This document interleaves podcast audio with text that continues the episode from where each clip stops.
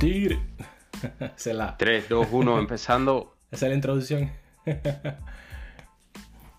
Está buena la introducción. Eh, bueno, aquí tenemos a Arián Cabrera Álvarez. Juan Andrés seguro, bueno, Andrés lo conoce mucho más de antes que yo. Así que si tú quieres introducirlo. Ah, no, vamos a dejarlo que él se introduzca él mismo. Ah, bueno, Estamos mejor- en la familia, todavía. pero. Mejor todavía, mejor todavía. Arián, introdúcete tú mismo ahí de quién eres.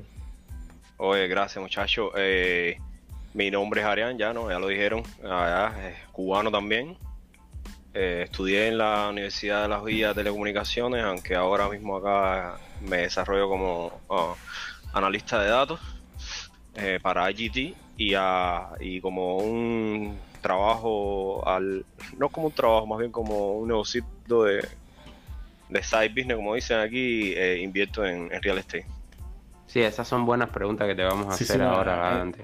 Pero bueno, como buen cubano, lo primero que te voy a preguntar es cuánto tiempo llevas viviendo aquí en Estados Unidos y de qué parte de Cuba eres. Para empezar a, tú sabes, a decirte cosas.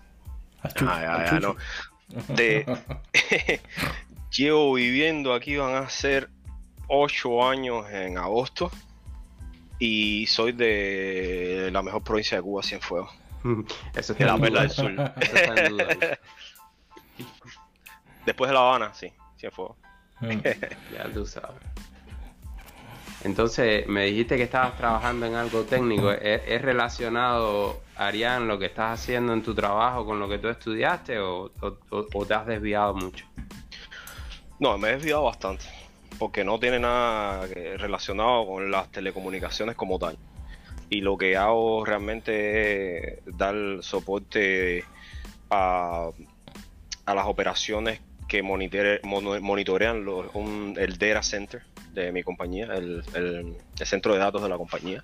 Y trabajo con muchos, eh, con muchos servidores eh, Red Hat Linux y, entre otras cosas que ofrecemos y de otras eh, software y contenido que trabajamos usamos Perl, usamos Python, pero mucho Shell es lo que más usamos acá en- para trabajar con, con Linux y, y los menús y los sí para, para darle mantenimiento a los servidores como tal. Una de las cosas que nosotros siempre hablamos aquí, José, y si quieres expande un poco más en eso, es sobre todo en las carreras técnicas, ¿no? Porque Hmm. los tres venimos de ahí de la ingeniería eléctrica, eh, de una forma u otra, siempre estamos interesados en lo que es la programación y las cosas técnicas. Eh, ¿tienes, a- tienes, que, ¿Tienes alguna pregunta, José, sobre eso? Oh, una cosa que a mí siempre me gusta preguntar, sobre todo a la gente ¿sabe? Que, llega aquí a Estados Unidos y, bueno, que si de, una forma u otra se inserta ¿no? en, lo que es el- el- la rama técnica, es que ¿cu- ¿cuál es tu experiencia específica? Independientemente de, ¿me entiendes? De, la rama que sea, nosotros los inmigrantes tenemos... ¿Hay alguna diferencia? ¿no? Like, ¿Has tenido alguna experiencia específica de tu carrera, en tu trabajo, por, por ser inmigrante o por ser cubano? Um, bueno, la, la verdad es que no, así por ser emigrante, por ser cubano específicamente, no tengo así nada a la, a la mente que me venga a la mente, pero bueno, después ahorita si ustedes ponen un ejemplo, ahí mismo me engancho y me encuentro. Lo que sí te puedo comentar es que eh, yo estaba bastante desvinculado en Cuba con la carrera, porque por supuesto ser comunicador en Cuba no da negocio, hay otras cosas que dan más negocio. Y cuando vine acá a los Estados Unidos tuve que luego volver a vincularme, ¿no? Eh, por supuesto, y, y fue ahí un choque un poquito a, a volver a vincularnos y entonces traté de buscar las ramas que más me gustaban a mí. Y dentro de mi carrera me gustaba mucho lo que es la administración de, de sistemas. Y, y traté de siempre buscar ese, ese, ir, ir a ese punto. Claro, aquí es muy amplio, aunque para ser administrador de sistemas necesitas más certificaciones que en el momento que yo encontré mi trabajo no sabía, no tenía ese conocimiento. Poquito a poco lo fui buscando y aunque ya para el tiempo que lo encontré ya no las necesitaba, o sea, en la posición que estaba me sentía cómodo, eh, ya tenía un dominio suficiente para manejar mi trabajo con bastantes buenos resultados, ¿no?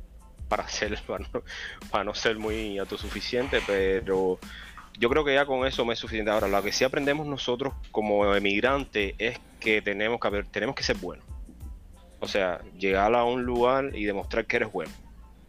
Y más si no tienes una certificación que respalde, no tienes una universidad famosa que te respalde, un título, una carrera famosa.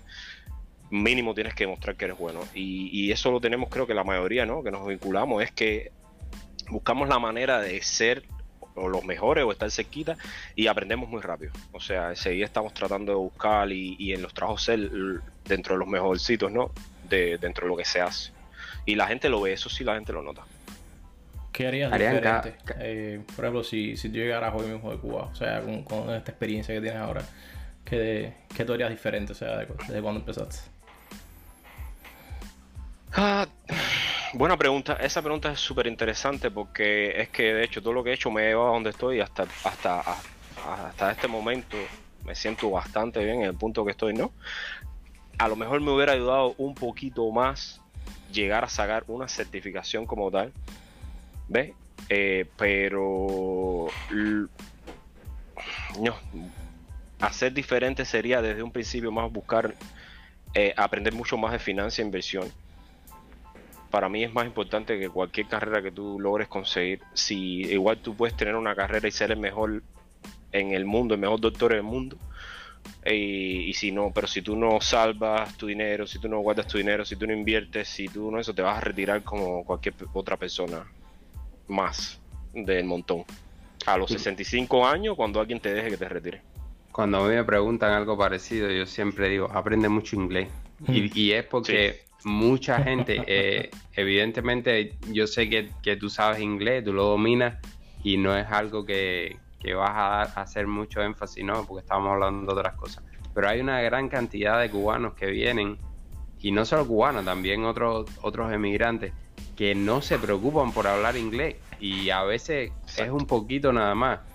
Y a mí, cada vez que veo eso me pongo a pensar y digo, si hay una cosa que yo haría diferente antes de venir yo hubiese estudiado mucho más inglés. Hmm. ¿Qué tú crees, José? No, también este es el punto de que mucha gente va por Miami, ¿entiendes? En la, costa este de Florida, eh, específicamente en el sur de la Florida, ¿no? En, el sureste, ¿no? No te hace falta tanto inglés, para ser honesto. Para trabajar en pero Miami, Pero las puertas que te abren. No, no, por supuesto, por supuesto. Inclusive el trabajo de más, un poco más alto nivel, aún así estando en Miami, te va a hacer falta. No, y, eso lo diría, es lo mismo también, diría eso. Si para empezar, te iría mejor si no empezaras en Miami. Porque, mm, porque como te, ponen un cajón y a veces a uno para superarse, uno tiene que a veces eh, salir de su zona de confort, ¿no? De su zona cómoda. Y, y, venir a otro estado, a otro lugar donde necesitas hablar inglés te va a ayudar muchísimo. Y no, sin duda. Eh, Jojito Bueno sabe que muchas veces se lo decía, ¿no? Hay que aprender inglés. Mm. O sea, si tú quieres llegar a, tener un buen trabajo y en lo que tú haces, ¿no? Siempre que vayas a trabajar para alguien, si tú decides hacer un negocio propio, bueno, tienes que tratar de también atacar a, a, los clientes tuyos que hablan español solamente. O sea, te vas a limitar también ahí en ese sentido a la hora de tener una clientela, ofrecer un servicio.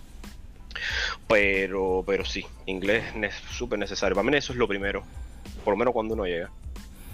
Mm. No, de hecho, hace, un, hace, hace poco tengo un amigo que llegó, y llegó aquí como una semana, cosas Y casualmente está en Miami. Y yo dije, paso uno, aprende inglés. Paso dos, vete a Miami. Miami, está muy complicado, hay mucha, hay mucha demanda, demasiada gente, súper poblado, todo es caro. Es más difícil, la gente normalmente se, se toma más tiempo en Miami para, para levantar y, y, rehacer su vida. Y el problema cuando tú llegas aquí, tú llegas ah, con, con nada, llegas de cero. Pero cuando tengas dinero, regresa. Ah, no, sí, ya cuando te hagas millonario, voy, a, meter fiesta para allá. pero eso es otra cosa. Eso no.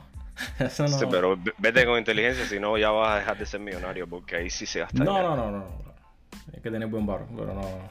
Miami, en mi opinión, es para lo único que sirve, honestamente. No, la, la verdad que, que, el área, a ver, no lo, no lo digo por, por el hecho de, de lo que estábamos conversando, ¿no? De, superación. A veces hay, personas que en Miami lo hacen bien, pero es menos probable porque mm. hay una cultura y, una manera de hacer las cosas que es difícil salirse de ahí para llegar a ser a llegar a ese punto, ¿no? Pero hacer, tú puedes estar en Miami, pero entonces tienes que estar muy enfocado en no tener el carro del año, en eh, ahorrar tu dinero, en mejorar tu, tu, persona, ¿no? Tú mismo, invertir tiempo y dinero en, tu persona, en tus conocimientos. Y luego vendrán las fiestas y luego vendrán los, los, relajos. Pero si no te enfocas y te dejas arrastrar por la cultura, ahí sí, sí estás embarcado. No, pues bueno, esa es la gran mayoría de la gente. Cuando la gente, de acuerdo, cuando uno llega, uno viene, uno llega despistado. No sabe cómo funcionan las cosas, no sabe qué es lo que tienes que hacer, no sabe, no sabes casi nada. Es completamente, es un sistema completamente diferente. Como entrar a un, mundo nuevo, básicamente. Ariel, nos estabas diciendo, Flying, que tenía eh, algún proyecto en Twitter o algo así que, que andas mucho por los spaces. Sí, tenemos un, un proyecto, un, cubano que vino hace, vino a Canadá con nueve años. Eh, bueno, los padres lo trajeron. Ah, y ahora vive en Londres. De hecho, él es programador, después ya tienen que contactarlo. Él, eh, tiene servicios de, de programación web, mayormente.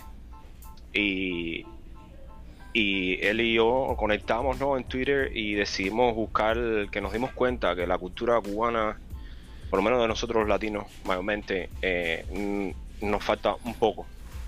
O sea, nos falta un poco de conocimiento que, no tenemos dónde encontrarlo, ¿no? O sea, que es difícil porque está en inglés. Y entonces mucha gente se limita porque está en inglés. Y mucha gente ni tan siquiera conoce las cosas porque a veces incluso tú podrías estudiártela y aprendértela, pero si no sabes que existe, es por gusto. O sea, eh, entonces lo estamos tratando de traerle a la cultura latina el conocimiento de cosas que existen en los Estados Unidos que pudieran aprovechar. ¿Ves? Si se estudia un poquito más, o sea, realmente no le damos toda la explicación porque nosotros mismos no somos expertos, sino que le damos a conocer las cosas que existen, que puedan utilizar, herramientas, herramientas de financiamiento, herramientas de, de software y en general tratamos de que la gente entienda que hay otro mundo más allá afuera del día a día de comer y dormir y, trabajar. ¿Pero se limitan a consejos financieros o, hablan de otros temas también? No, realmente nos gusta hablar de muchos temas, pero no tratamos de mantenerlo en el, en el, en el entorno de lo que es el sistema monetario y financiero, como una herramienta, ¿no? No, no solo consejos de finanzas, o sea, hablamos de cripto, hablamos de, de real estate, hablamos de bolsa de valores, hablamos de inflación, o sea, tratamos de mantenernos en torno a, la parte económica mayormente. Porque bueno, la parte social todos mayormente de cierta forma te chocamos con ella y la parte política te la meten por los ojos donde quiera que tú te metas, o sea que ya, ya, ya eso está cubierto. Y bueno, como decías la pregunta, discúlpame para responderte, eh, hacemos estos espacios los martes en Twitter, eh, utilizando la plataforma, tratamos de entrar con un resumen de cierto tema específico, damos un poco de información del tema y luego interactuamos con las personas que hagan preguntas o que den su opinión. Hay personas muy conocedoras del tema que suben y dan su opinión, incluso más expertos que nosotros mismos y aprendemos nosotros de ellos en ese caso. ¿Cuál es el área para saber cómo llegarte? El, en Twitter mi, mi nickname, yo no recuerdo ni cómo le dicen a eso, es Adrian underscore Monk M-O-N-K 86. Y lo hacemos los martes a las 7 pm eh, horario de Miami, horario de Cuba, que sería siendo 6 Central. Y, ya, ahí siempre, siempre a esa hora traemos, traemos algún tema a la mesa y hablamos un poco y conversamos y debatimos. Yo vi este último, no, no estuve mucho tiempo, pero eh, un ratico por ahí vi que estaban hablando de la inflación y entró bastante gente, vi que, mucha gente se interesó. Sí, el tema estuvo, no, gracias por estar por allá. Eh, el tema de la inflación es un tema que ahora, ahora está en el boom es una realidad porque está afectando. Tenemos que pensar que, bueno, como mismo, si tuviste, bueno, no sé, que me dijiste que tuviste un poquito de tiempo nada más. Eh, la inflación subió en el 2021 un 7% así ya, de, la nada. Y hay muchas personas que no entienden qué significa eso. Y, y la gente le dice, no, porque la inflación que es mala, que es mala. Pero la gente no entiende lo que es realmente lo que significa. Entonces tratamos de hacer espacio para tratar de buscar ese entendimiento que entienden las personas, por qué, en qué casos la inflación es mala, en qué casos es buena. Y hay algunas personas que dicen que siempre es mala, como quiera, hay otras personas que no creen que sea siempre mala, pero bueno, ahí debatimos un poco acerca de eso. Yo tengo unas teorías de conspiración ahí un poco macabras, pero mejor me las reservo por ahora. sí. no, y, esa es la inflación desde el punto de vista general. Yo creo que el real estate mm, se infló en casi un 15% o algo así, ¿no? No, el real, el real estate en algunos mercados se infló por encima del 40%. Mucho, Arián, y ya que estás aquí, me parece que no llegué a oír esa parte. Y a lo mejor no sé si la llegaron a tocar. Ya que está tan alta la inflación, ¿qué consejos ustedes darían? O porque sí, para, para poder sí, tratar de estar lo más eh, a la par con, con, el crecimiento de la inflación, ¿dónde invertirías tu, tu saving, no? Y, te estoy hablando de una persona que no tiene mucho dinero, sino no, no quiero que me vayas a decir, no, cómprate una casa o haz un negocio. Vamos a pensar que es una persona que tiene eh, algunos miles de dólares pequeños que los va poniendo ahí en el saving account, que eso se los va a comer la inflación. ¿Qué, qué, consejo, ¿Qué consejo darían ustedes, si lo dieron, no, no recuerdo, o qué consejo darías tú para esa persona de, de una clase baja, así que, que, va teniendo sus ahorritos para no perderlo. Bueno, yo, mi consejo personal, es buena pregunta, ¿no? en ese espacio nadie nos preguntó eso, pero es tremenda pregunta y, y te digo más, el consejo que nosotros siempre damos, porque en primera no somos expertos, o sea, te aconsejo que si realmente te interesa, a una persona realmente le interesa mejorar sus finanzas y buscar la manera de evitar la inflación, le aconsejo que de verdad se acerque a un experto. Pero, claro. desde mi punto de vista, mi consejo personal es nunca inviertas un dinero que a ti te hace falta. O sea, si tú eres una persona que lo que tienes son mil pesos en banco, no lo inviertas, porque tú no sabes, mañana tienes una emergencia y te va a hacer falta ese dinero. O sea, cuando tú empiezas a invertir, después de que tú tienes mínimo guardado tres meses de, de emergencia, ¿no? O sea, en el banco tienes tres meses en caso de que tú pierdas tu trabajo, tú puedes decirlo, bueno, con, este dinero puedo vivir tres meses mínimo. La gente aconseja seis meses. ¿Ves? Pero mínimo tres meses, otras personas aconsejan mínimo, pero lo ideal serían seis meses de reserva. O sea que mañana tú pierdes tu trabajo y con ese dinero en el banco puedes vivir seis meses. A partir de ahí sí empiezas a invertir todo, todo ese dinero. Por lo tanto, cuando tú me dices a mí una persona que tiene mil dólares en el banco, pues no le digo que le digo que no lo invierta, porque le va a hacer falta. Y, en, y el único así lugar que tú podrías invertir, que podrías tener un dinero líquido, que te podría hacer eh, más falta mañana y recuperarlo lo más rápido posible, podría ser el stock market. Pero porque te digo podría, porque como está el mercado ahora mismo, el stock market podría bajar y en vez de tener mil dólares lo que tienes son 500. Entonces no vas a poder esperar a que vuelva el stock market a subir y sacarle ganancia a ese dinero y lo que vas a hacer realmente es perder porque vas a tener una emergencia, te hace falta el dinero, lo único que tienes en el estómago que son 500 dólares, cuando tú pensabas que podrías tener mil, pero realmente no los tienes. Entonces por eso yo le digo a las personas que tengan poquito dinero, realmente no, no inviertan. Es mi consejo. buen, buen consejo, yo, yo estoy totalmente de acuerdo contigo. Eh, ya que estábamos hablando de Twitter y saliendo un poco del tema, ¿no? ¿Qué, qué, crees de toda esta eh, cancel culture de esta de Twitter y Facebook que cancelan a la gente? ¿Te, te has topado con algo parecido ahí en, en Twitter que han cancelado algunos de los espacios o te han cancelado algún tweet? Bueno, mira, yo personalmente no he tenido una experiencia de que me hayan cancelado ningún tweet. Eh, Ojalá que no la tenga, pero la realidad es que sí existe. Y, sin duda para mí es una violación directa al, First Amendment, nuestro derecho de la libertad de expresión. Y, estas plataformas que aparentemente dicen ser privadas, por lo tanto tú nada más que puedes decir lo que a ellos le, quieran que tú digas, eh, también es algo un poco crítico, ¿no? O sea, porque eh, son las, las, plataformas más populares y censuran el discurso. Entonces, ¿qué plataforma nos va a quedar? Si, si no podemos hablar. Y, y para mí, si, si no se hace algo con respecto al tema en general, porque te digo, te digo, como mismo pueden censurar un discurso de izquierda, de derecha, de cualquier partido, eh, es censuramiento, es, es una afrenta a nuestro derecho de libertad de expresión. Si no se hace algo al respecto con este tipo de plataformas populares, no nos va a quedar donde expresarnos, pero es que ahora mismo, una pandemia, la gente recurre a, la, a, a, a las redes sociales para poder expresarse. Porque, porque bueno, ahora ya por suerte todo está abriéndose, ya la gente puede salir de nuevo y expresarse libremente afuera. Pero todavía está, es muy fuerte el, el ¿cómo se, se dice? Eh, el movimiento que hay de la gente expresarse en, la, en, la, en, en las redes sociales por lo tanto, si tú ahora es el mecanismo que más se usa para la gente hablar, para la gente conversar, para la gente comunicarse, tú lo censuras, pues entonces, ¿en qué, en qué estamos viviendo? Definitivamente es algo que llegó para quedarse. Y es, interesante lo que tú dices, porque a veces hablan de que las leyes hay que actualizarlas. Y a mí me da la impresión que cada vez que actualizan una ley es para restringir en vez de para dar más libertad. Pues tú dices, no, las leyes que teníamos desde el principio, ¿no?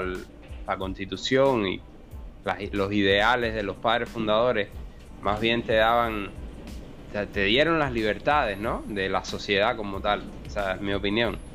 Y cada vez que sale una ley es para restringir esas libertades, pero nunca ves una ley que, que no, te vamos a expandir las libertades por los, eh, no sé, los avances tecnológicos, las diferentes cosas. Esa es mi opinión. hay, una contradicción, como yo lo veo, ah, eh, sobre todo por el gobierno, ¿no? Porque el trabajo del gobierno es eh, regular y enforzar eso, ¿no? Eh, ¿Qué pasa? Que el gobierno podría intervenir ahí y decir, bueno, esto es una, una, violación de la primera enmienda, están cancelando a la gente, están no la están dejando, ¿sabes? Hablar y pero ¿qué pasa? Que entonces esas compañías tienen también un, término, un, agreement, ¿no? Que tú cuando tú instalas la aplicación y te obligan a aceptarlo, Entonces es un, es un dama que no te dio que en realidad, eh, no sé, me gustaría saber qué ustedes opinan de eso, bueno, no, no encuentro una lógica de cómo podría dar una solución moderna Mira, eh, mi opinión es la siguiente. Cuando se inventó el teléfono, eh, se mejoró muchísimo las comunicaciones. O sea, el teléfono fue un invento revolucionario que aumentó las comunicaciones en el mundo y aumentó, eso mejoró, pero, pero muchísimamente todo, todo, es decir, la economía, eso mejoró todo por el hecho de la facilidad de comunicarse. Entonces, el teléfono fue una herramienta. Entonces, nadie le puso una limitación a lo que tú podrías decir por teléfono, ¿o no? Porque era una herramienta. Entonces, estas plataformas son herramientas de comunicación, como yo la veo, ¿no? Entonces, creo que lo que debería pasar es que se deberían clasificar las, redes sociales como herramientas de comunicación y, y utilizarlas para lo que son herramientas de comunicación. Y el que le limite la, la, la, el las leyes, estás violando una constitución. Pues a partir de ahí ya estás, estás en violación de la constitución. De lo contrario, no, no, no, no, no pongas una herramienta de comunicación en las manos de las personas. Porque si pones una herramienta de comunicación en las personas, para que se comuniquen. Y es de la manera que yo lo veo. Yo lo veo como las redes sociales una herramienta de comunicación, no es más que eso. Por mucho que tú digas que es privada, pero, pero, pero que es privada, bueno, pues no sé. Eh, eh, a ver, no, no dejes que la gente se cree cuenta.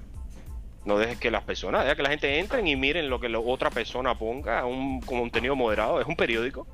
Literalmente es un periódico. Tú entras a Washington Post, ves lo que Washington Post escribe, que son las personas que están permitidas a escribir en el Washington Post, y prácticamente las redes sociales se han convertido en un elemento propagandístico, un periódico, una media más, que solamente las personas que están permitidas pueden escribir en eso.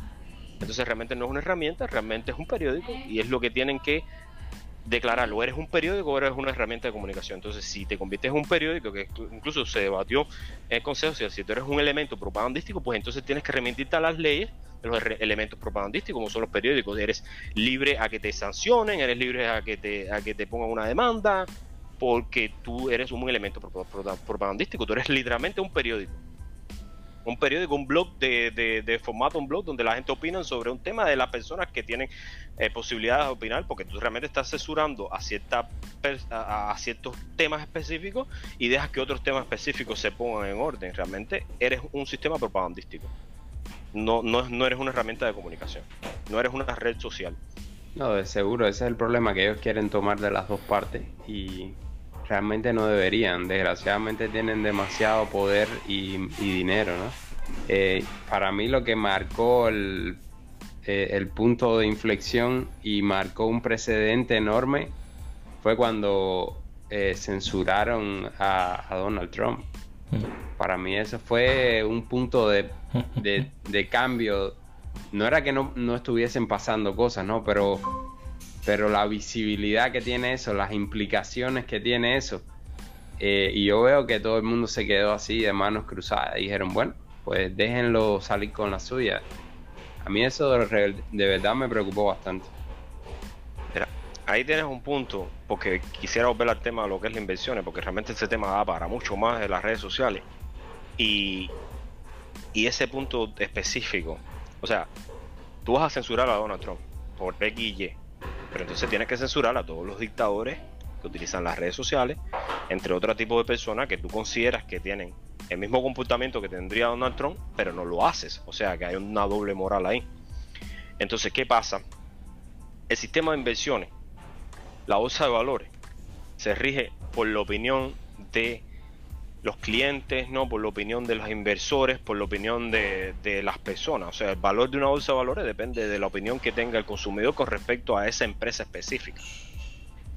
¿Qué pasa? Cuando tú censuras un, discurso, tú no sabes a qué discurso tú estás censurando. Ese discurso puede influir en un valor específico de una, de, de una acción en una bolsa de valores X. Y al tú hacer eso, estás bajando, estás manipulando valores. Lo estás haciendo, literalmente lo estás haciendo. Y, estás jugando con eso. El día de mañana tú censuras a, Apple, literalmente le está bajando el precio a, los stocks de, la Apple. Entonces, realmente lo que están logrando es manipular el discurso mundial con respecto a un tema específico y al mismo tiempo estás manipulando la bolsa de valores y te das cuenta que los políticos que hacen este tipo de cosas son los que más dinero tienen en la bolsa de valores, son los que cuando tú vas a ver, son los que más dinero han ganado con el petróleo, porque compraron acciones en petróleo, llegó la guerra en Ucrania y ahora son millonarios. Y te estoy hablando de los dos bandos, de la derecha, de la izquierda, todo el mundo ha cogido dinero porque ellos sabían que eso venía. Entonces, la, la media, la información, cuando hace esto, literalmente lo que está haciendo es manipulando el valor de, de la economía, manipulando la economía con el lenguaje. Es literalmente lo que están haciendo. Sí, lo, cual es penado por la ley. Exactamente. Lo malo es que ellos mismos son los que manejan la ley. Es que hizo la ley, hizo la trampa. Así mismo. Nada. Esa parte está bien interesante. Y, a ver, déjame hacerte esta pregunta porque ya que estamos en ese en, en este escenario, ¿no? Que, lo mismo cancelan a alguien que no te postear, que te hacen un shadow ban, porque a veces no te cancelan, pero no dejan que, el material que tú sigues se, se, propague en las redes sociales, que es más o menos lo mismo.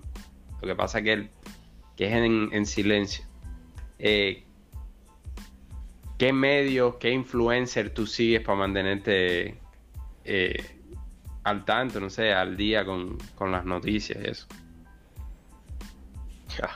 Buena pregunta porque yo no veo televisión. Eh, influencias así que sigo. Sigo mucho a, a Ben Shapiro. escucho a veces Joe Rogan. Sigo Daily War en general. No, no solamente a Ben Shapiro, a, Daily War. incluso veo noticias que comparten las personas de izquierda porque a veces tú tienes que contrastar noticias, ¿no? Y, ver una opinión de un lado y opinión de otro y sacar, sacar tus conclusiones, ¿no? Hacer como mezclar las dos noticias y decir, bueno, este dice esto, este dice aquello, entonces en, realmente lo que pasó a lo mejor fue esto. Eh, y es lo que quisiera que la gente deberían realmente hacer, porque es que realmente ya no son, ya no te dan noticias, ya realmente te dan una opinión, ya no te dicen eh, no, porque explotó un, avión en, en, Brasil. te dicen un avión capitalista eh, conociendo esos estados explotó en uno de los países más menos prósperos porque un señor de derecha en Brasil eh, eh, entonces por eso ese avión explotó porque venía con un cargamento que era anti-Trump y entonces Trump fue el que, que buscó la manera señores y, y, entonces tú lo buscas en un medio de izquierda y la culpa es de la derecha, y lo buscas en un medio de la derecha y la culpa es de la izquierda. Entonces tú al final lo que te enteras es que explotó un avión. O sea, más nada que eso. Mm, llevándolo al tema Cuba, hoy estaba en un espacio, eh, creo que fue al mediodía, y estaban, yo creo que tú estabas ahí también, de hecho creo que eras el co-host, que estaban hablando de Cibercuba y creo que había alguien, un periodista de Cibercuba y una cosa así, no, no sé exactamente de qué le estaban hablando, pero porque no he leído el artículo, ¿no? Pero parece que, que, ellos son un poco suaves con la dictadura y, con lo que escriben y todo eso, en lo cual estoy de acuerdo, ¿no? Dentro de la de, estos medios eh, así que, que, informan a los cubanos, que hablan sobre noticias de los cubanos, eh, ¿Cuáles son de los que más ustedes ven? Yo en, particular uno de los que más veo es eh, América TV. Me gusta ver América TV. No sé qué, quería saber qué es lo que piensan ustedes. Bueno, yo le doy a Carlos ahí que está caído. Que empiece Carlos. Tranquilo, tranquilo. Eh, yo, yo soy como yo no veo mucho televisor para ser honesto. las redes sociales a veces, eh, hay, algunos canales que son cibernoticias, Telemundo a veces da cosas de Cuba, Facebook por supuesto, eso es un bombardeo constante. Sí, pero siempre hay gente que tú sigues. Como por ejemplo, yo, tampoco veo el televisor, pero te digo, por ejemplo, América TV trabaja este muchacho que Mario Pentón. Tú dices gente específica, no, yo, no sigo gente específica. yo entro en Facebook y, sigo a personas, ¿ves? Yo sigo a Mario Pentón y, esa es la noticia que yo consumo. Ah, La que él pone. Eh, no sé qué, qué es lo que ustedes ven, a lo mejor hay algo que me estoy perdiendo. Te estoy, haciendo mueca porque Mario Pentón. ¿Qué tienen? ¿Qué tiene? ¿Qué tiene? No, no, no. Un poquito flojo. Es medio cibercuba también. Eh, no, no, es verdad. Realmente para oír noticias de Cuba, tú sigues Facebook, tú mm. sigues a cualquier influencer cubano y te van a llegar un millón de distintos tipos de noticias en Cuba. Incluso te van a decir, no, eh, hay una eh, oye, le metieron candela a Colón y cuando viera es un basurero que cogió candela, ¿me entiendes? No, eh, por, eso mismo te preguntaba, porque la, mayoría de las noticias que tú ves, a veces yo me quedo maravillado con, lo que dicen en, en lugares así, en el toque, en la joven Cuba. Yo digo, pero ¿y esta gente dónde están? a veces incluso Cibercuba pone buenas cosas, pero muchas veces unas cosas que tú dices, ADN Cuba igual Mm. Entonces yo digo, pero ¿y entonces a quién sigo? ¿Qué, voy a ver? De lo mejorcito así que veo, ves, el, eh, por ejemplo, a mí me gusta también ver el, eh, secciones de América TV que son compañeros de, de Pentón. Eh, hay una que se llama El Espejo y hay otra que se llama A Fondo con Juan Manuel Cao. Y son, y son iguales, son cosas que yo veo en Facebook, son cosas que me salen en Twitter. No es que yo vea el canal en, el cable ni nada de eso. Pero, pero yo, yo digo, de los que yo he visto, estos son los que más, eh, no sé, me, dan a entender que, están haciendo un trabajo, ¿no? Porque los otros yo digo, wow, son gente que, que le dicen lo que tienen que decir. No, a ver, en, en general ahora no, no, no es solamente las noticias de Cuba, es el mundo. Se está muy trending o, muy, es muy popular ahora el sensacionalismo. O sea, te ponen un, un, tema, un título una noticia como que es lo último y cuando lees realmente la noticia no pasó nada. Porque lo que buscan es seguidores. O sea, que este problema de las redes sociales también trae esos problemas.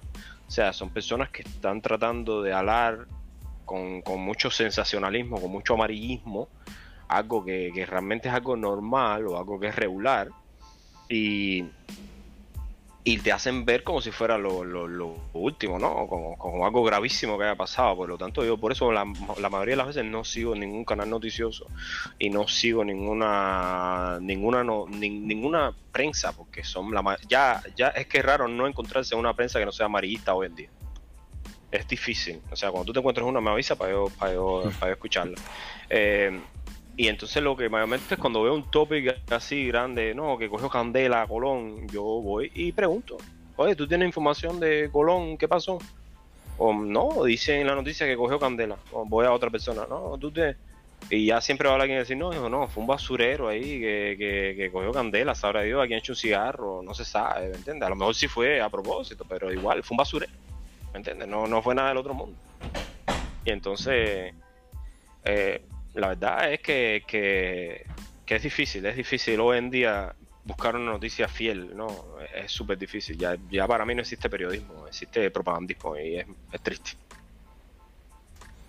Sí, es, es, eh, es triste porque a veces es necesario estar informado. Sobre todo ahora que vienen un midterm elections y tú quieres saber quién es el que está haciendo cosas y quién no. Y quién te dijo que iba a hacer algo y después se fue con la de trapo y no hizo nada. No, porque es que se usa mucho las cortinas de humo.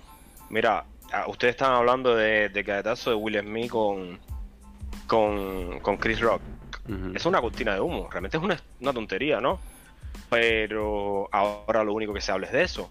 Pero ese mismo día, un día anterior, Donald Trump le hizo una demanda a Hillary A Hillary Clinton, al. DNC por eh, el, el dossier de Rusia que, que fue plantado, que fue falso. Y hace poco también salió que ya le pusieron una multa de 105 mil dólares a una persona, ahora no me acuerdo el nombre, y como 85 mil a otra, por, por, por facilitar eso. Entonces, la gente se deja llevar por el amarillismo, por la noticia, y dejan de mirar. Es como el mago, el que te hace una marumaca aquí para que no mires mientras él cambia el, el- y mete el conejo en el sombrero. Entonces, eh, es triste que es que está pasando. Y entonces la prensa facilita que esas cosas pasan cuando la prensa debería ser los primeros que deberían estar atrás de esas noticias. Sí. Pero bueno, En realidad es la única forma que pueden estar a flote. Honestamente, yo por- en mi opinión, yo creo que ya en 10 o 15 años el- toda esa televisión por cable ya va a ser Pero bueno, todavía quedan las redes sociales. Pero es lo que estábamos diciendo. Son gente que están tratando de coger seguidores, tratando de llamar atención. Así como ganan dinero. eh, eh, es que ese es el problema. Mm. Que ganan dinero por la mayoría de seguidores, no por la veracidad de la noticia o por, o por, o por realmente por el buen trabajo que están haciendo, sino por la cantidad de seguidores. Oye, es increíble que los Kardashian sean más populares. Uh. O sea, ahora mismo tú vas a YouTube Mm. y tú buscas a los Kardashian y tienen un millón doscientos más de views que un video de cómo ahorrar dinero para invertir en real estate. Aburrido. te, te- te- te está diciendo a, a- el- a la sociedad por dónde va. El otro día yo lo busqué. Cuando en los premios Grammy se estaba hablando del- de, la canción esa WAP de Nicki Minaj y toda la, la- la- una canción que es una basura, Mm. literalmente es una basura. Y tú vas y buscas esa, esa canción tiene billones de vistas y vas a buscar al video más popular de financia, no, de personal financing, no cuando más llegará 3 millones de vistas, o sea, el video WAP le da, es decir, mi- miles de veces más visto que un video de pe- personal financing, Mm. de, de financiamiento personal, o sea, que es, la, es para dónde va la sociedad, A- eh, eh, está, está enfocada a, a ese camino. ¿Y por qué, por qué real estate y no, y no otra, otra cosa? ¿Por qué real estate y no otra cosa con respecto a, a qué específico? Sí, sí, ¿por qué A te mí. interesa? Sí, sí, ¿por qué ya. te interesa más el real estate y no... Porque decidiste ejemplo- invertir en real estate y no hacer Ah. otra cosa, en la bolsa o sea, o- Ok, por- eh, bueno, mi, mi- mi opinión personal, ¿qué es lo que le aconsejo a todas personas? Cuando ustedes quieran invertir en algo, léanlo, estudienlo, pregúntanle a alguien que lo haga y ahí sabrás si te gusta o no te gusta. Si va con tu nivel de riesgo o no va con tu nivel de riesgo. Toda inversión conlleva un riesgo y cada inversión es distinta y el nivel de riesgo de cada inversión es distinto también. Entonces, mi objetivo ha sido pro- probar, ¿no? O sea, lo primero que busqué fue un curso de cómo invertir en la bolsa de valores. Y me pareció para mí, para, para llegar a ser eh, exitoso o de cierta manera tener algo bueno o no sé, un buen resultado en la bolsa de valores, me parecía que tenía que tener otro trabajo. Para mí, para mí personalmente, ¿no? O sea, la complejidad, estar al tanto de las noticias, estar al tanto de las redes sociales, estar al tanto de tantas cosas que yo iba a tener que tener, era, era otro, un segundo trabajo prácticamente. Y yo lo que no quería era eso. Yo no quiero un segundo trabajo, quiero algo que de cierta forma no totalmente pasivo, pero que un poco más pasivo que la bolsa de valores. Ahora, después de haber estudiado la bolsa de valores un poquito más, me di cuenta que existen los index funds, me di cuenta que existen los mutual funds, que, son más, mucho más pasivos hmm. que, que, que, invertir como tal en, en, acciones particulares, ¿no? En acciones específicas. Eh, pero bueno, en aquel momento dije, pues, no, no, la verdad es que no, no tengo tiempo, no tengo tiempo para dedicarle a invertir en la bolsa de valores. Y busqué y apareció real estate. Y a mí personalmente me, gustó muchísimo, ¿no? Me, encantó. Después de haberme comprado una casa, sabía el proceso de, que, lleva a adquirir una propiedad. Había aprendido de, todas las cosas que conllevan comprar una propiedad, mantener una propiedad. O sea, sin duda fue algo que me encantó. Y cuando más lo busqué, cuando más aprendí, o sea, más me gustó. O sea, eh, cuando tú empiezas a buscar algo mm. y que realmente te gusta y cuando aprendes más, si es algo que, que, realmente te enamora, pues, pues sin duda te vas a, vas a seguir con eso. Por eso le aconsejo a la gente, lean. El stock market tiene opciones donde tú puedes testear, invertir sin usar dinero. Eh, lo puedes usar para ver cómo te va. A lo mejor no te gusta, no lo mismo con real estate, pero bueno, si tú algún día te compraste una casa, ya por lo menos sabes lo que conlleva comprarte una casa. Si nunca te has comprado una casa, bueno, ahí sí te diría, bueno, investiga un poquito más, aprende un poquito más, pregúntale a alguien que lo haya hecho. Y entonces real estate me llegó mucho más también porque en, Cuba me mudé más de siete veces. O sea, eh, eh, era experto en mudadas, eh, era experto en, en coger una casa pequeña, ponerla bonita y mudarte para otra más grande. Luego cuando ya tenías, estabas en una casa grande, preciosa, pues había que dividirla en dos chiquitas. Ah, o sea, todo el proceso ese es engorroso. Pero, pero es, productivo, o sea, produce, ¿no? Y, también hay muchas estrategias, o sea, yo por en, en, real estate hay estrategias que no, no haría, porque también me parece que son como un segundo trabajo, y ya yo tengo mi trabajo que me gusta, pues no quiero meterme en utilizar ese tipo de estrategia porque me llevaría mucho tiempo que no tengo. Y, por eso dentro de real estate uso la, estrategia de comprar y mantener, que es buy and hold, y, es la que más me gusta. Y que es la estrategia que en primera es la más fácil, en segunda es la más popular. ¿Por qué es la más popular? Porque es la que mejores resultados tiene, porque es la que más eh, sale adelante ante cualquier eh, inflexión en el mercado. Porque te va bien cuando el mercado sube y te va bien cuando el mercado baja. No es la que más dinero te da, pero es la que mejor te va. La que más dinero te da es un fix and flip, una compra y venta, que compras una casa en 200 mil pesos y en tres meses la vendes en 300 mil y te ganaste 100 mil pesos en, en, tres meses. O sea, que vas a ganar más de un doctor que se mete años haciendo cirugía. Eh, eh, Entonces, ¿cuál sería tu, consejo para una persona que está pensando, vamos a ponerte el ejemplo este donde tienes algún dinero, eh, estás pensando en comprar alguna casa así para inversión, ¿no? Ya sea para hacer un flip o ya sea para, para ponerla a rentar, no sé, puede, puede ser cualquiera de estos métodos, pero te echas para atrás porque el mercado está muy arriba ¿Qué, tú, tú le dirías? Si la no importa porque el mercado siempre va subiendo o, no, si es verdad, está muy alto, espera un poco más, a que baje un poco, o espera una crisis, quién sabe, a lo mejor mañana viene una crisis financiera, o no sé, ¿qué, qué tú le aconsejarías a esta persona? Mira, como mismo te digo ahorita, eh, yo solamente le digo a las personas que hagan lo que ellos se sientan eh, eh, se sientan cómodos, ¿no? Sí. Nunca hagan nada que tú te sientas incómodo, que tú digas, no, esto, si, si tú haces algo que tú dices, mm, esto me parece que no creo que está bien, es probablemente porque no está bien. Ahora tú dices, voy a hacer esto porque, no, oye, eh, esto, es, yo lo voy a hacer, hazlo, porque estoy seguro que, que tú, eh, de cierta manera yo creo en ese instinto, ¿no? Que tenemos nosotros de cuando algo está bien o cuando alguien está mal, o cuando algo está mal. Entonces, ya después que pasaste esa etapa de que tu cuerpo te dice, ok, vamos a hacerlo o no, entonces te diría, hazlo. No importa dónde esté el mercado. El mercado se corrige cada cierto tiempo. Sube y baja. Entonces hay, una, hay un dicho que dice, no esperes para comprar real estate. Compra real estate y espera. Lo dice así. Entonces, ah. es, razón. O sea, te voy, a, te voy a decir, cuando el gran crash de la burbuja de real estate en el 2007, en 2008, eh, las personas que se vieron realmente afectados por esto fueron las personas que, que tenían construcciones, que tenían inversiones.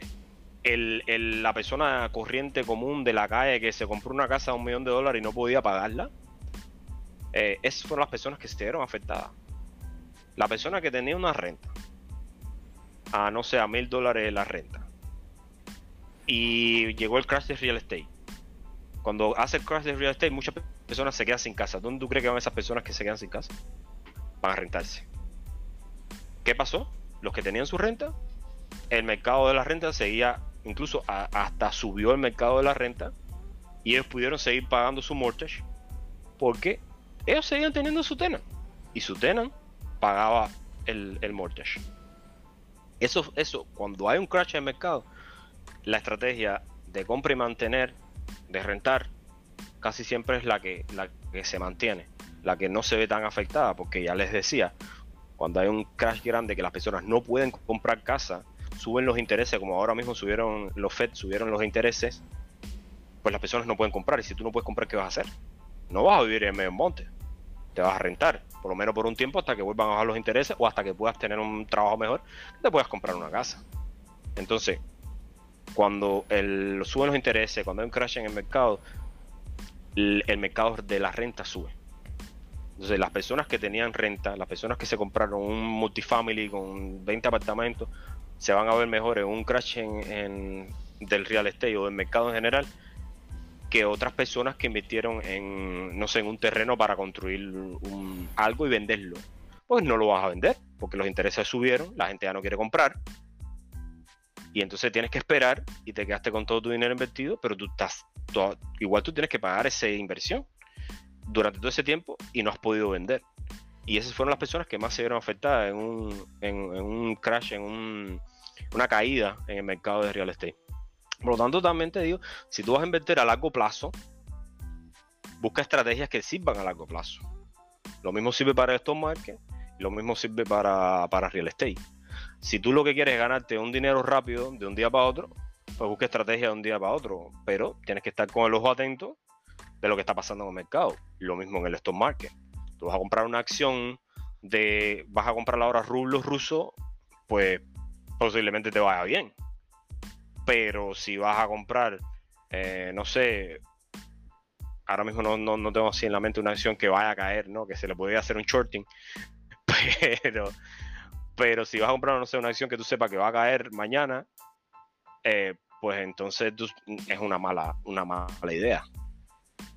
En, ese sentido. ¿Cómo tú te informas? Porque, por ejemplo, en el stock market tú vas a, Google y rápido ves cuánto vale una acción, ves el gráfico.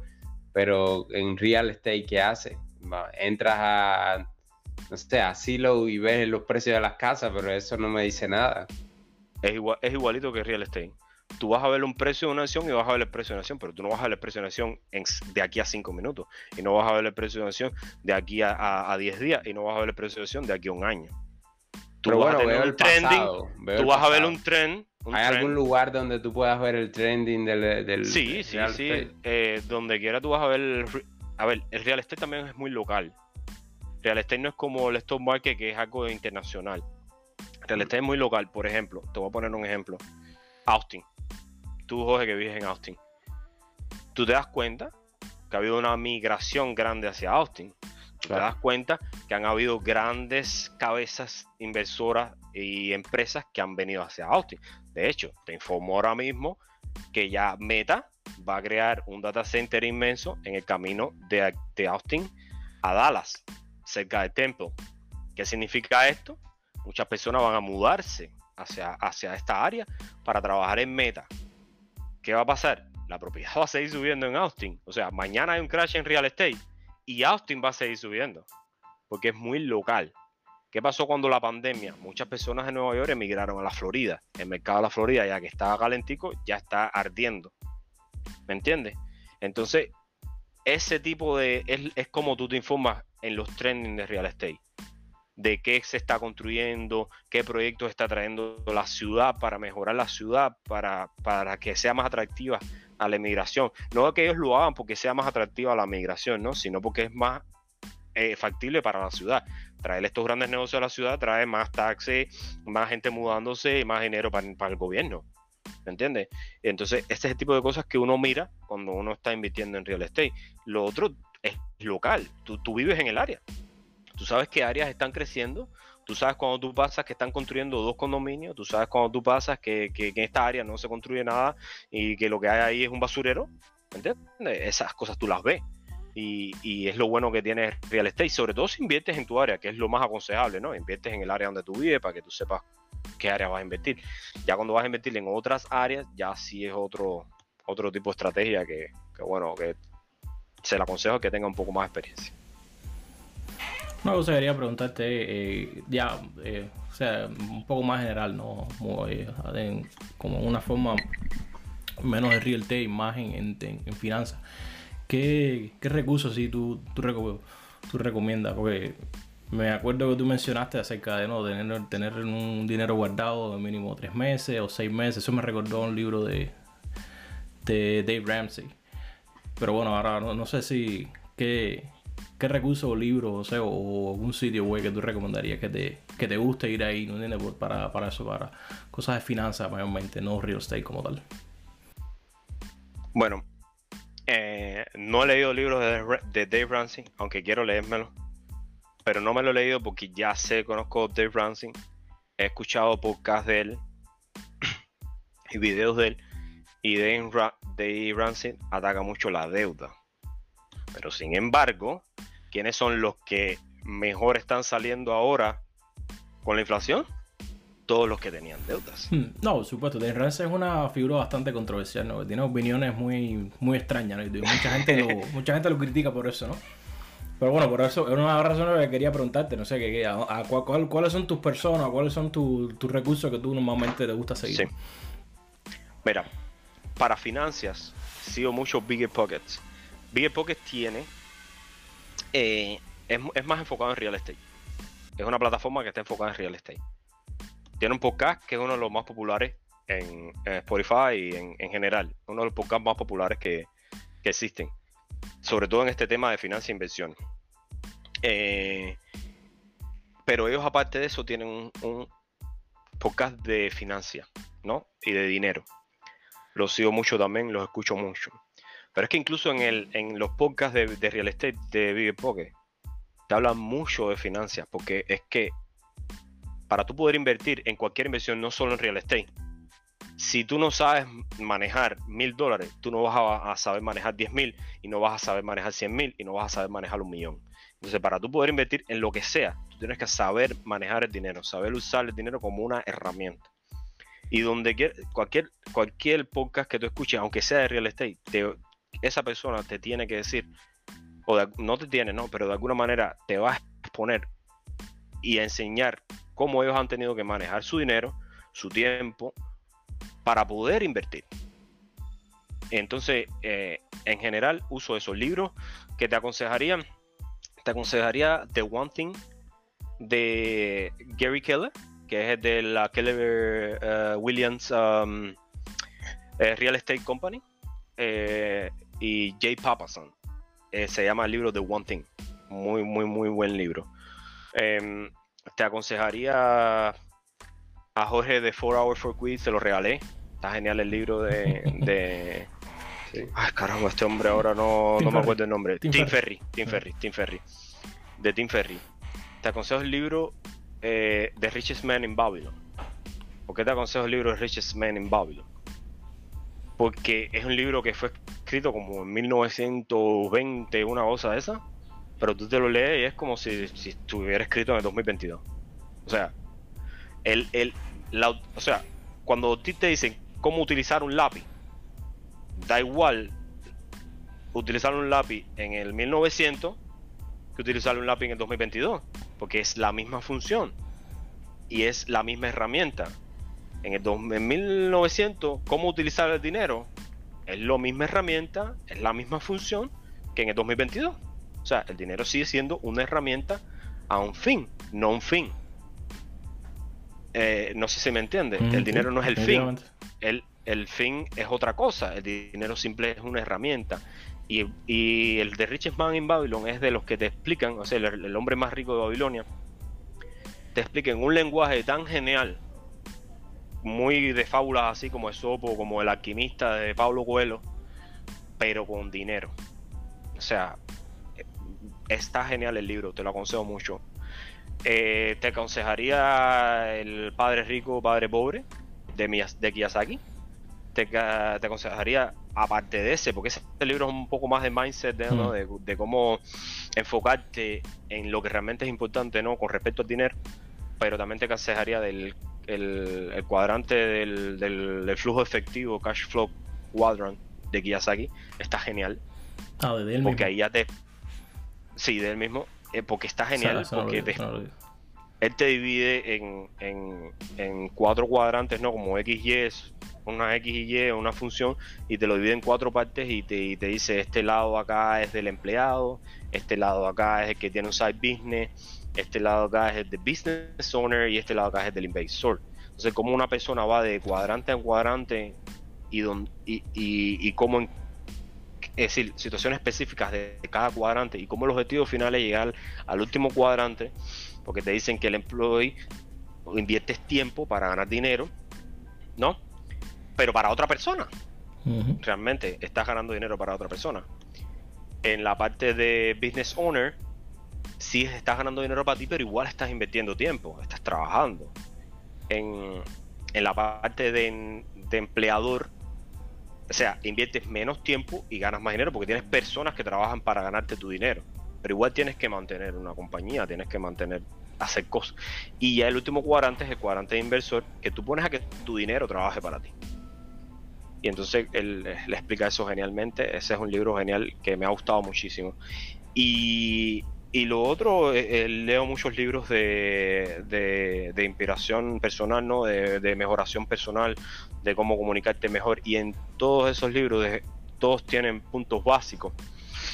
Que cuando tú te los lees, tú te das cuenta que todos tocan esos puntos. En estos días me estaba leyendo, bueno, no me lo estaba leyendo, te miento, lo estoy escuchando porque me encanta escuchar el libro, no leerlo. Y me lo estaba escuchando que se llama el, el Compound Interest, el interés, el interés compuesto. Es una es un, un efecto. Einstein decía, existen las personas que entienden el interés compuesto y existen las personas que no lo entienden y van al infierno, una cosa de esa. Es, una locura de Einstein, pero está genial la frase, ahora no me acuerdo, algo así parecido. Y el interés compuesto, pues, entonces, ¿cómo lo aplica el interés compuesto a cada punto de la vida? Y como todos estos libros de, de, de inspiración personal, de desarrollo personal, tocan los mismos puntos desde distintos puntos de vista. O sea, cómo te dicen que tienes que crear un hábito, eh, cómo que esos hábitos sean positivos, eh, cómo reunirte con personas más inteligentes que tú en vez de reunirte con personas con menos inteligentes que tú. Todos los libros tocan eso. Y cómo cada, cada pequeño cambio que hagas en tu vida va a influir en tu vida en, en todo, ¿no? No solo en, monetaria, sino espiritual, personal, física. El simple hecho de, de, hacer pequeños cambios, pequeños ajustes diarios a tu vida. Y en el libro ese de Compound Interest te pone un ejemplo de una persona, de dos personas específicas que iban a los dos, ¿no? El, eh, uno no comía, es decir, no iba al gimnasio y, comía helado todas las noches, etcétera, etcétera. El otro iba al gimnasio eh, un día, dos personas iguales, ¿no? Y, y todos los días iba cinco minutos, ¿no? Y luego a 30 días el resultado de, eh, no se veía, o sea, veías, seguías viendo a las personas igual. Pasaban seis meses, el, el que no iba al gimnasio se veía más o menos igual, el que, el que iba al gimnasio, tú te notabas que había una pequeña diferencia, pero muy pequeña, ¿no? Con respecto al que no iba al gimnasio. Pero ya al cabo de tres años la diferencia era enorme, porque es el efecto del interés compuesto en cada cambio, en cada cosa que hagas en tu vida. Eh, pequeña que sea, cuando se acumula, el efecto es increíble y en las inversiones ustedes conocen seguro que el interés compuesto es el objetivo de la inversión. O sea, las inversiones realmente, realmente para que den resultados son a largo plazo, porque el objetivo es usar el interés compuesto a tu favor. ¿Entiendes?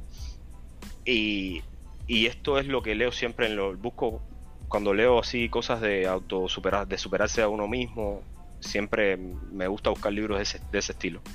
Y bueno, te dije unos cuantos, pero también he leído los siete hábitos del- de los millonarios. em, unos cuantos así por ese, por ese estilo. Tienes grandes libreros entonces. Eh, Bueno, los he escuchado. Tengo Sí, los ya. libros. Hay algunos que me los he leído. El, de Dale, Dale Carnegie. De Dale cómo buscar amigos, influenciar personas. Ese libro está genial. clásico, te juro que me, que- te juro que me puse una meta de, de leérmelo todos los meses. O escucharlo. Todos los ¿no? meses, estás duro. Porque no, es rápido de escuchar, no es difícil sí, de es- escuchar, es pero es que cada vez que, el- que lo escucho, oh, y el Think and Grow, Think and Grow Rich de Ah, ahora Rich. Napoleon Hill, Napoleón Hill. creo que se llama, Sí. eh, Pensar y Crecer el Rico. Mm. Ese libro también está genial. Ese también me lo leí, ese no lo escuché, porque estaba más, más bien fácil de le- leerle, un libro pequeño. El de, de, puede- de- el de Dale Carnegie me gusta leerlo aunque sea una vez al año. Porque sí está. Mínimo. Y, está muy bueno. Está, muy bueno, está genial. Te aconsejo que te leas de One Thing y que te aconsejo que te leas de 4 Hour Work Week. Y nada, léete todo esto que te di. Te va a gustar todo, tan genial, tan genial. Te va a cambiar la mente. Uno que me gusta mucho es lo el de- principal? eh, de Tenex Rule. No sé si has leído ese. De Gran Cardón. Oh, de Tenex Sí, de Gran Cardón, me encanta. genial, Disculpa. tengo el audio, tengo el audio Eh, por Gran Cardón. Oh, sí. Y es el mismo el que lo lee. Sí. Y te juro que me estoy erizando porque es increíble escuchar a Gran Cardón ese libro. O sea, yo he escuchado otras cosas de él, nunca no me han gustado tanto como me ha gustado la, la, el 10X Rule. Es un libro increíble, genial, genial, genial. Eso se lo aconsejo a todos. mm. Se lo aconsejo a todos. Es, es genial cuando el mismo autor es el que lee el libro. Bueno, yo, yo he escuchado algunos libros Sí, y sí. lo lee alguien y no, y no, no, no. Eh, no, No, no, no pero gusta. Gran Eh, eh, me encanta. También es Gran Cardón. Mm. Tú- eh, es que él, él, él tiene esa tipo, es el tipo de persona que él lee el libro y te parece que está al lado tuyo, Mm. hablando contigo, y diciéndote, compadre, Y fajándose que pensar contigo, en grande. o sea, porque hay personas que leen el libro y más o menos mantienen, No, mantienen la, la, el up and down ese y, y- y- y el, y el ritmo del libro. No, no, no, él te dice que tienes que invertir en grande. No, no. O sea, me encanta, me encanta. Él le pone una energía que parece que verdad que sí, que está genial, está genial. Ya genial, todo el mundo se lo recomiendo. Digo, no, no te leas el libro, el libro ni siquiera te lo compres. Yo te voy a dar el audiolibro, te lo voy a dar en MP3, tú lo escuchas. Y ese libro Escucha el audiolibro. te va a dar una patada que vas a caer sentado en la acera. Genial, genial, porque es que hay una cultura que te dicen que el rico se vuelve más rico y que el pobre se vuelve más pobre, y, y- y- entonces la gente vive con esa mito Mm. En la cabeza, que, que- que hay un gobierno y un ente superior que los aplasta. Y Gran Cardón era un drogadicto con fe 20 historia mil deudas, Mm. con, con una padres divorciados. Mm. Y, y- y, señores, eh, si, ¿qué otro ejemplo tú quieres? ¿Qué más tú quieres? Lo puedes hacer, lo que necesitas es trabajar en algo que te guste. Y ponerle corazón y talento y obsesionarte. Él lo dice, No, tienes no. que obsesionarte. Ah, ese otro libro está muy bueno también. Ese Be Obsessed or, or Be Average. ese también está Ese genial. también lo Ese escuché. está bueno, bueno, bueno, también me gustó cantidad.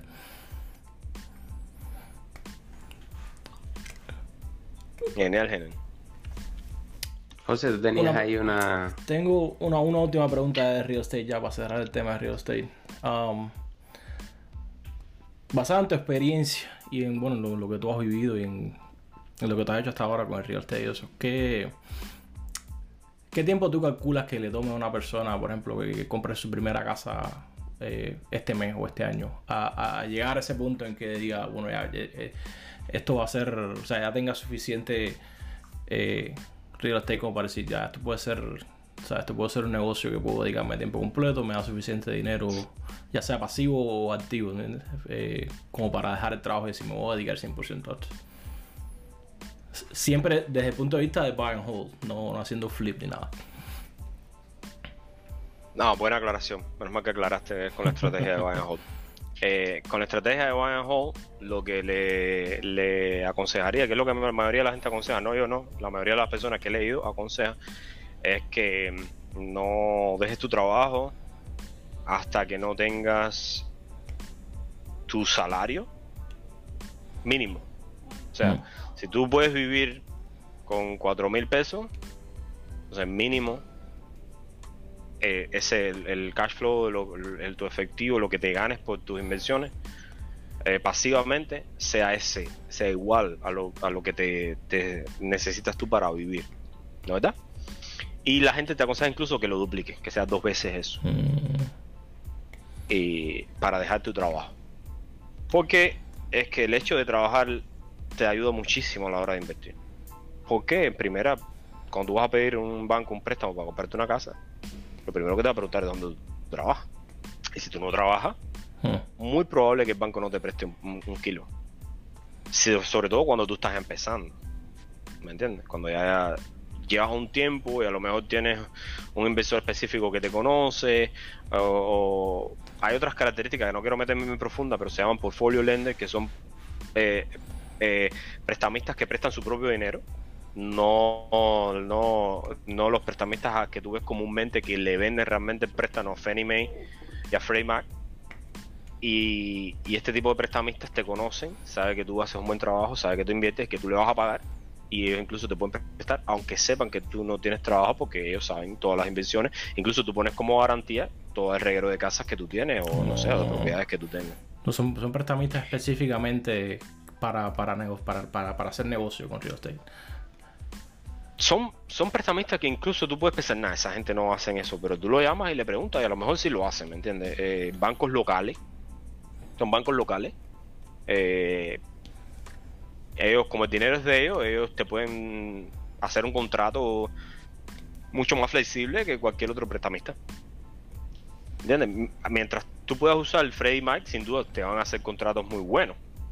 Porque te van a dar un buen rey, te van a dar un buen interés, disculpa que, que esté en español, un buen interés, te van a dar un buen tiempo de pago, ¿sabes? Normalmente es 30 años. Mm.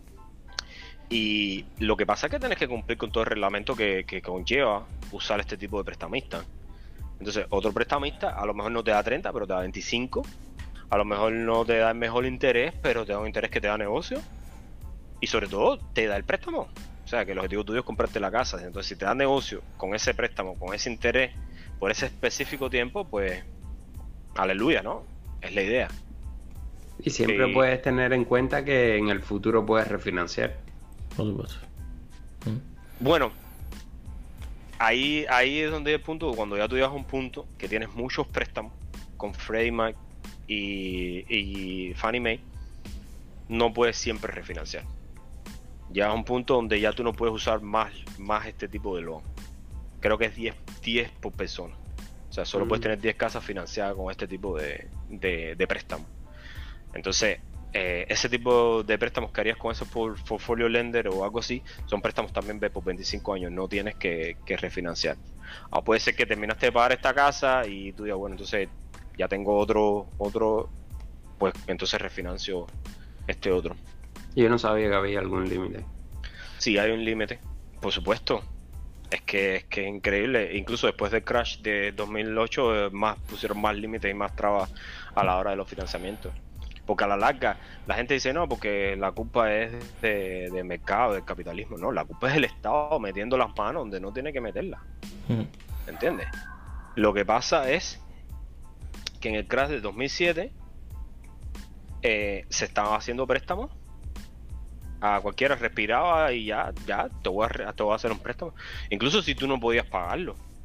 Lo que pasa es que el Estado viene y y salva a esos bancos que cometieron una irresponsabilidad prestándole dinero a esas personas que no podían pagarlo.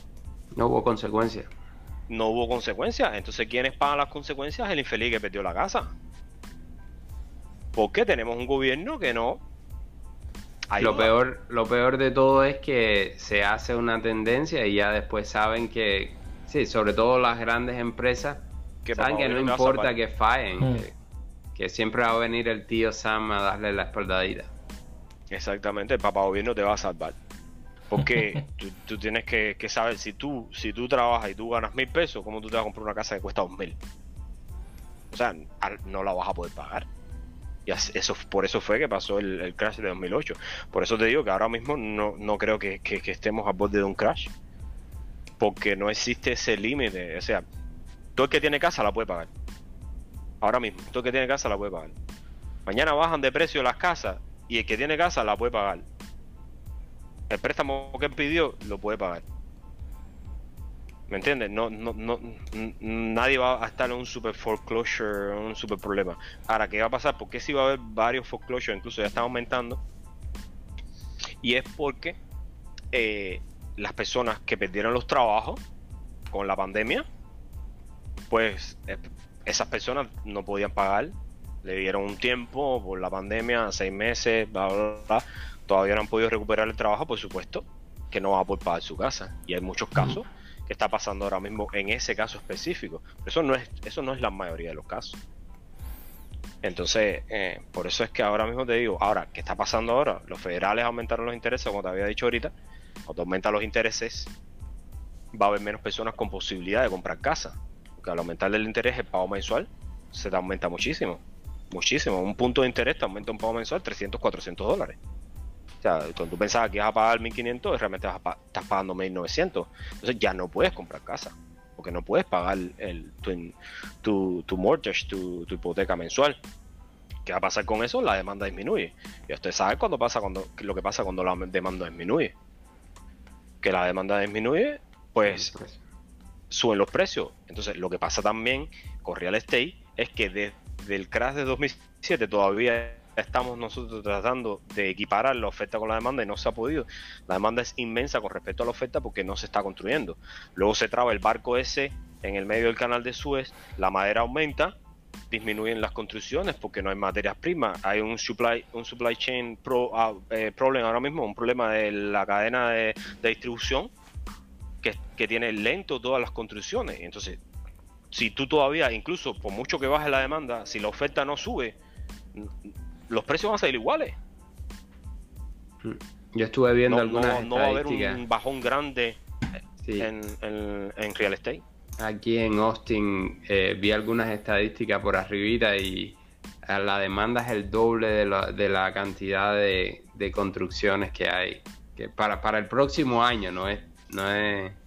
Hay una cantidad de gente viniendo a esta área. Precisamente por eso que había comentado ahorita de las grandes empresas que es increíble. El, hay mucha gente rompiéndose la cabeza para ver cómo le ganan dinero a la oportunidad y tratando de hacer casas en miniatura y nuevas comunidades con casas. No sé, vamos a ver qué pasa. Es que de hecho ese es un problema. Hay un, hay un problema de casas, el housing, como realmente no sé traducir eso, pero un problema inmobiliario porque no hay suficientes para todas las personas. Por lo menos para comprar, ¿no? O sea, para rentar hay bastante, pero ese es otro grave problema.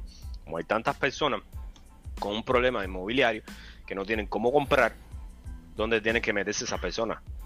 Rentarse.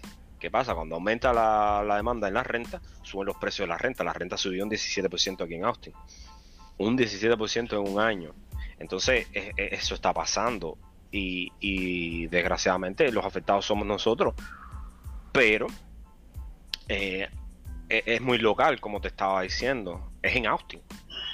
Hay, otros, hay otras localidades que no tienen este problema. O que incluso el, el real estate no está tan caro.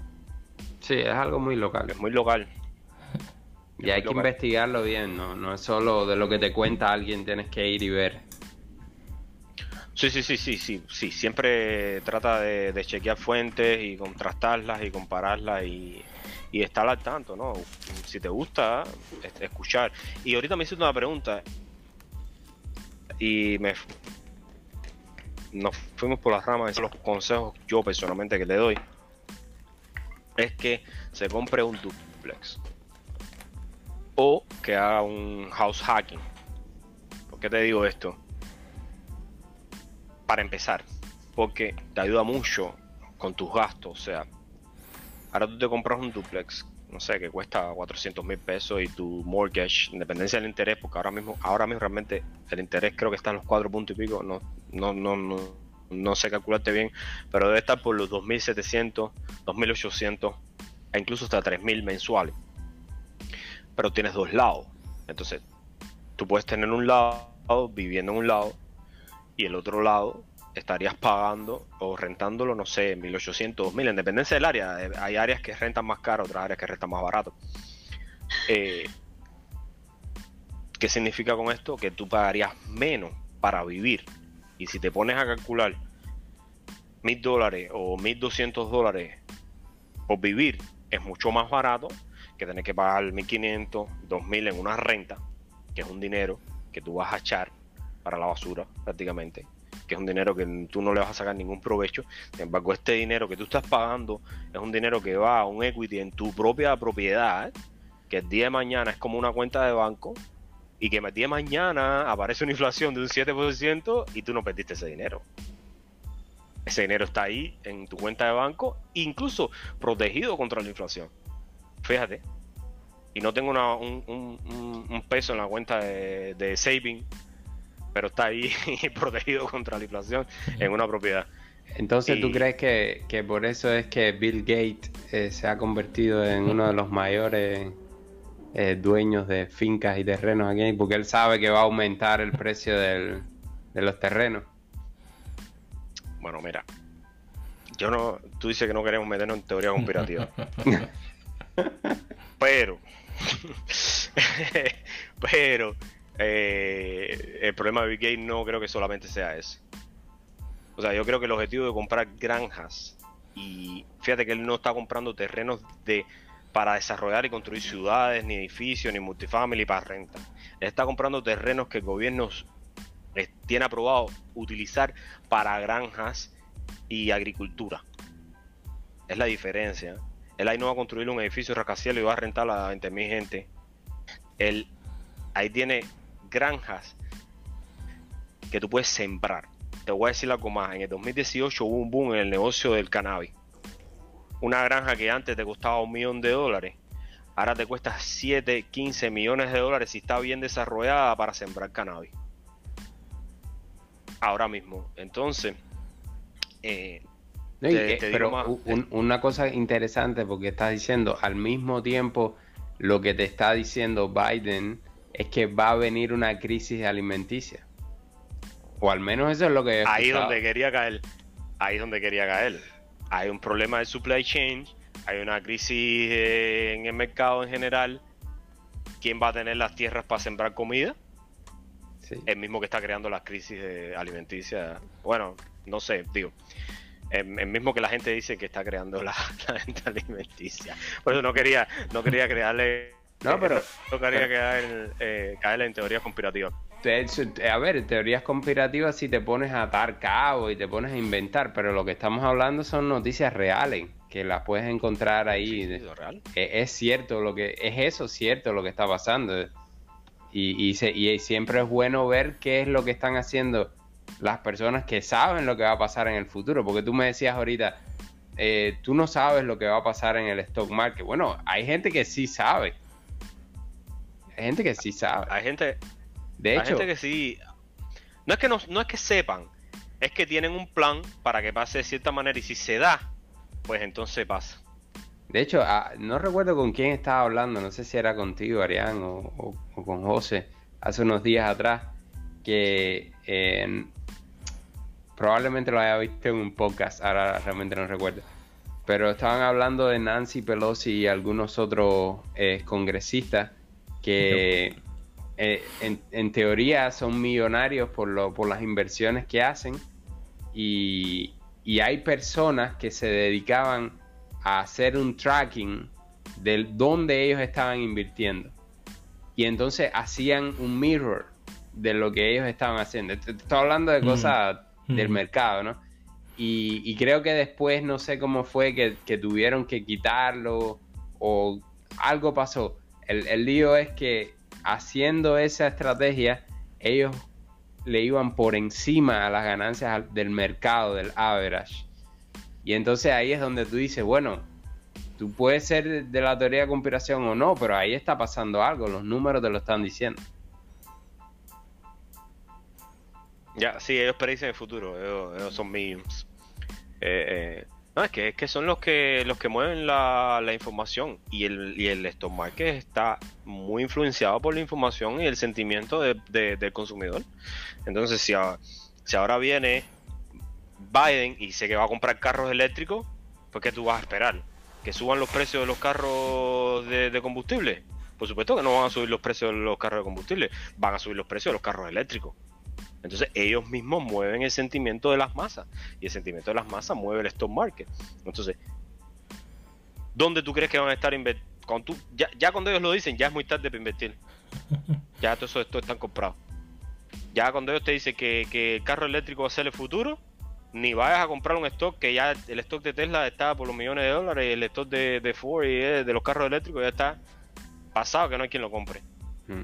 Tesla subió los precios de los carros y, subió también los precios del, de la red de cargadores, el Superchargers. Lo subió hace unos días había una persona en Twitter complaining eh, con, con, Elon Musk porque lo que le había costado eh, es decir, recargar el, el, carro en uno de estos superchargers. Dice, mira Elon, es lo mismo que ir a echar gasolina a la bomba. ¿De qué me estás hablando? Es que, es que literalmente prácticamente es lo mismo. O sea, e, esa parte de, Elon Musk no me la sé muy bien, pero ¿de dónde sale la electricidad? La electricidad se saca de quemar combustible fósil y al final es lo mismo. O sea, es, combustible fósil con tres, con tres pasos en el medio, intermedio, ¿entiendes? Es como tú me digas a mí ahora que, que, tú comes pan y no comes harina. Bueno, igual, lo único que tienes que echarle agua, huevo y cocinarlo y ya es pan, pero es harina. Al final es lo mismo. Sí, ellos te van a decir la teoría de que la idea es que todo venga de fuentes renovables, pero al final sabemos también por otra... Que no existen, que no existen las fuentes renovables. Cuesta más dinero mantener un, un, centro eólico de eso, de generación eólica, que para que es corriente y cuesta llenar de combustible fósil un helicóptero para darle mantenimiento y, cuesta tanto que al final... No, pero incluso... Y, y solar, incluso Sí, sí. No, discúlpeme. Y, y, lo otro, que la energía solar, que tienes que te hace falta paneles solares del tamaño de Estados Unidos para poder mantener la, población de la Tierra. Pero incluso, aunque, aunque tú tengas suficientes paneles solares y energía eólica, ya está demostrado y lo demostró Alemania, además de que técnicamente está demostrado también que tú no puedes mantener eh, la demanda todo el día solamente con eso. Siempre tienes que tener un backup y por lo general el backup es o, o coal o carbón o gas natural. Porque no puedes utilizar como backup, por ejemplo, eh, energía nuclear. La energía nuclear tú no puedes encenderla y apagarla. Tienes que tenerla encendida la mayor cantidad del tiempo posible. Entonces, para backup tiene que ser algo así como el gas natural o como el, como el petróleo, ¿no? Y, es necesario cuando estás utilizando energías renovables, sencillamente porque la demanda varía y tú no tienes una garantía de esas energías renovables que te van a mantener esa demanda. Y sobre todo con las energías eólicas, que tú no sabes cuándo va a haber más viento, menos viento, puede cambiar el clima, el sol eh, por la noche no te va a generar electricidad siempre, eso está demostrado, lo demostró Alemania también, invirtiendo en energías renovables, tuvo que invertir más en energías de backup como gas natural. Así que eh, la matemática está ahí, el que, el que no quiera verla, que no la vea. Pero es que, es que también hay un... Ya te digo, no sé por qué los inteligentes de Alemania cayeron en esa trampa. Eh, a lo mejor es, como tú dices, guiado por alguna razón específica porque si tú tienes dos de frente tú no lo haces. Pero bueno, ya ahí caeríamos en otras teorías conspirativas que se hace con un objetivo, ¿no? Por ejemplo, depender del petróleo ruso y que de pronto aparezca una guerra ruso-ucrania. Muy conveniente. Pero bueno, no vamos a caer ahí. Eh, bueno, la teoría oficial era que querían deshacerse de las centrales nucleares que había en Alemania y por eso ahora Francia se está riendo de ellas. Y, todo el mundo se rió de ello porque, porque por supuesto, eh, ¿qué, vamos a decir? Y ese es el otro punto. O sea, vivimos en una sociedad que se limita a decir que los recursos son limitados, cuando realmente no existe ese término. ¿Por qué te explico esto? O sea, tú no puedes decir que un recurso es limitado porque tú no conoces la cantidad o la tecnología que se puede inventar mañana. Por ejemplo, te voy a poner un, ejemplo específico. Tú ahora mismo tienes un carro que consume eh, 40 litros, es decir, no sé, 40 galones por, no sé, 3 galones por milla, 4 galones por milla, no sé. Vamos a poner un ejemplo hipotético. O sea, en todos los carros del mundo, no sé, gastarías 40 millones de gasolina por cada milla que recorra cada carro en el mundo entero, ¿no es verdad? ¿Qué pasa? Ahora tú inventas un carro que haga un galón por milla. Entonces, te estás ahorrando o estás aumentando la disponibilidad de combustible en 30 millones. O sea, pasaste de tener 40 millones a solo un consumo de un millón.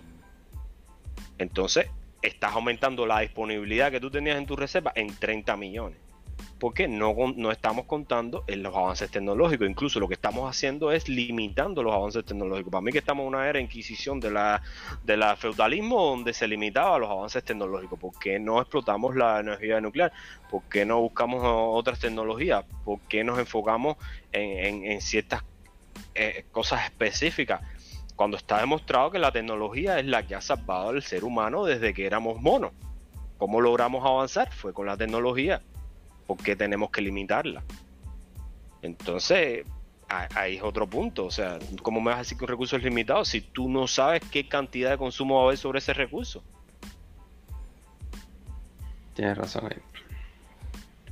Eh, José, creo que estamos ya por la hora y media aproximadamente. Si quieres hacerle las preguntas finales que le tenías ahí a Arián. Bueno, tú te leíste el libro de Tim Ferry, yo creo que tú conoces el concepto de Rapid Fire Questions. ¿De, qué? rapid Fire Questions. Oh, oh, ok, dale. Mac o PC, ¿y por qué? Eh, PC. Porque me, me, facilita instalar otro tipo de software, y etcétera, etcétera, incluidos juegos. Incluidos juegos, muy importantes. ¿Qué usas de, background eh, de, música para trabajar? Es específico. ¿Usas música, podcast, Netflix? Para trabajar me gusta la música variada. No tengo así un género específico. Cualquier cosa. Prefiero que sea variado o, el mood del momento. Pero música. Pero música, ya. Cuando piensas la palabra exitoso, ¿quién es la primera persona que te viene a la mente? Steve Jobs. ¿Qué ha cambiado en tu mente en los últimos años? Que algo que tenías ya eh, un concepto hecho y que ha cambiado, por ejemplo, que, te has descubierto que pensabas diferente. ¿Y por qué? Eh, la financia, ser, millonario. O sea, es un concepto de que yo pensaba que, que ser millonario era algo muy difícil. Era algo muy alejado de la realidad o de la persona común que tú tenías que eh, heredarlo o nacer o, tener cierta X oportunidad o suerte en tu vida y me ha demostrado que la suerte se trabaja. La suerte hay que trabajarla. Si no la trabajas nunca la vas a encontrar. Y que sí se puede lograr con trabajo. Muy bueno. ¿Qué es algo en que tú crees que otra persona cree que es eh, loco? Ya sabemos que los Andrés son los, los ovnis, pero bueno, no, vamos a entrar, no vamos a entrar ahí. Esa es la siguiente pregunta. ¿Has visto algún UFO? también, también mm, muy, muy buena pregunta eso. ¿Qué es algo que yo creo que la gente cree que es loco? O sea, que no está en la creencia convencional, o sea, que no es convencional, algo que tú creas que sea. Mira, por ejemplo, Andrés cree que, cree que los UFO son, son reales. Que, que todos los izquierdos son comunistas. en el fondo, ¿eh? En el fondo. En el fondo, todos los izquierdosos son comunistas. Son comunistas. A ver, eso estaba interesante. Después si quieres abundamos por Sí, qué sí, te no. digo eso, pero bueno. Sí, ¿Cuál ha sido algún, algún failure, algún, alguna, algún aparente fracaso tuyo que después te ha, has aprendido para hacer después un, un éxito? O sea, podrías llamarlo como algún fracaso favorito tuyo. Chicos, nacer en Cuba. Porque a pesar de, de- de- de que es algo contra Naturi, ¿no? O sea, que coño, que, que- que- que la naturaleza me ha puesto a nacer ahí. eh, la verdad es que, que a pesar de, todo, ¿no? Nos ha puesto tantos retos y tantas... Eh, eh, ¿Cómo se dice? Challenge, tan- tantos obstáculos que, que- que es difícil que ahora mismo a mí me pongan un obstáculo que yo no sea superar porque estamos tan acostumbrados a vencer obstáculos tan diariamente por vivir en ese salado país que, es difícil, o sea, e- es muy difícil encontrarme ahora mismo un obstáculo que, que no podamos superar. La verdad que no. Este me gusta. ¿Qué compra de 100 dólares o menos te ha impactado positivamente en tu vida en el último año o recientemente? La especificidad es importante aquí. ¿Qué compra de 100 dólares o menos? No sé, yo, yo- lo mío es financia, yo ahorro cantidad, pero déjame pensar. tú vas en la otra dirección, tú vas en la otra dirección, no vas en esa. Sí, sí, yo estoy diciendo, bueno, sí. 100 dólares o menos que me ha impactado. Ah, Venga, seguimos. Bueno, ya creo que esta la Seguimos, respondiste. seguimos. ¿Cuál es el libro o libros que, ha- que has recomendado la mayor cantidad y por qué? sí, Mm. lo, lo- lo- lo repito rapidito. Eh, eh, el hombre más rico en Babilonia. El padre rico, padre pobre, para empezar. Pero luego te aconsejaría que en cuanto puedas te leas el Cash Flow Quadrant o el cuadrante de, de- de flujo efectivo de Kiyosaki, los dos. Y, el de 4 Hour 4 Week, es decir, las 4 horas de trabajo de Tim Ferry a la semana, que día de Tim Ferry. Bueno, y eh, One Thing, la, la cosa sola de Jay Papasan y Keller, eh, Gary, Gary Keller. Ya esta es Libro la última. bueno. Si tú pudieras tener un billboard, un, un anuncio gigante en cualquier lugar, meta- eh, o sea, metafóricamente eh, hablando, con un mensaje que le llegaría a millones o billones, ¿qué diría? Diría. eh,